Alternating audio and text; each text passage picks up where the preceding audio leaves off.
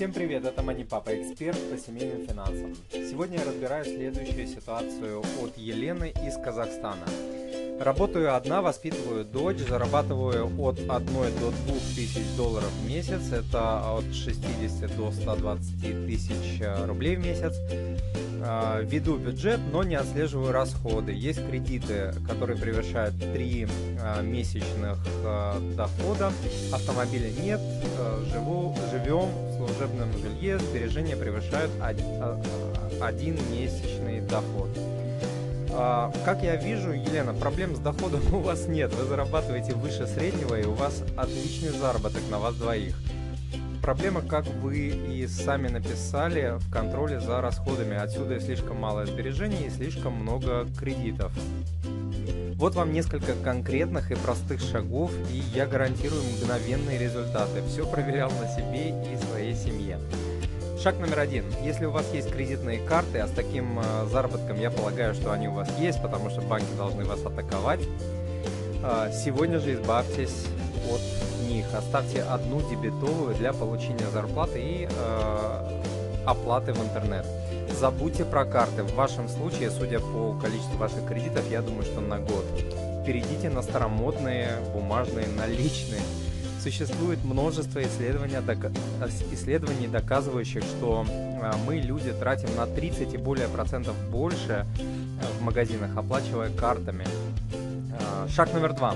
Вам нужно начать ускоренно избавляться от долгов. Откладывать деньги под 5, 6, 10 процентов и при этом платить по долгам 15, 20, 30 и более, как там, например, по кредитным картам, финансово, мягко говоря, неумно.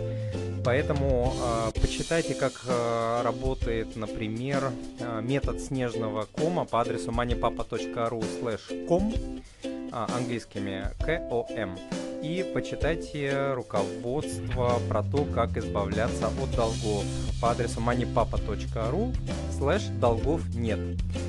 Сбережения в этот период вы ставите на паузу, пока не избавитесь от долгов.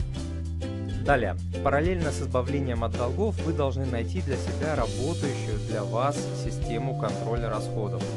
Начните со статьи по адресу moneypapa.ru слэш расход латинскими буквами. Расход я рекомендую начинать с метода конвертов. Он простой, как 2 копейки, основан на наличных, всегда под рукой. И самое главное, что решение о покупке вы принимаете, используя этот метод, вы принимаете до покупки, а не после того, как уже покупка произошла.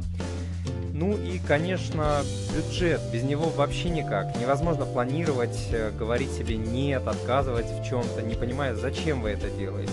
Как только вы начнете планировать, тратить и думать не месяцем, а годом, а, минимум годом, вы увидите положительные перемены.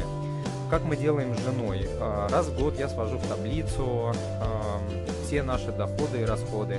Обязательно включаю сбережения, кредитов у нас, слава богу, нет. А, все большие покупки мы туда включаем, которые мы хотим сделать, все наши хотелки, типа отпуск, шопинг, развлечения, и смотрим, влезаем мы в бюджет или нет. Обычно не влезаем, поэтому а, далее мы принимаем решения, которые могут принимать только взрослые люди. Что из того, что в этой таблице для нас более важно, а что менее важно? А, например, развитие детей, да, это для нас важно. Одна поездка с детьми на море в год, да, это супер важно. А, спорт и здоровье, да, сто процентов. Поддержка родителей, да. Все остальное, а, все это в разумных а, пределах мы оставляем, а все остальное либо режем, либо уменьшаем, либо откладываем на потом. Далее, после того, как вы вернете долги, вы начнете, вы вернетесь к формированию сбережений. Принцип тут такой же. Бюджет, наличие бюджета, контроль расходов, э, использование наличных, уход от карт. Э, и тут э, важны три момента. Делать сбережения необходимо до расходов. Не, не по принципу, вот сейчас вот это и то куплю, а то, что останется, отложу. Это не работает. А, необходимо их делать до расходов. Можно, например, а, прийти в банк и а, сделать, подписать там поручение, постоянное поручение на автоматический перевод части вашего дохода. Я рекомендую 20%. Если это для вас много, начните с 15% на депозитный счет. Э, как только зарплата, ваш доход будет приходить на счет, автоматом 20% или 15% будет переводиться вот на этот сберегательный счет. Э, хранить сбережения нельзя дома, важно это делать в каком-то другом месте, ну идеальный вариант здесь банк. Ну и я всегда рекомендую э, хранить часть сбережений, половину или около того в твердой валюте, например, доллар. Елена, надеюсь, мой ответ был для вас полезным.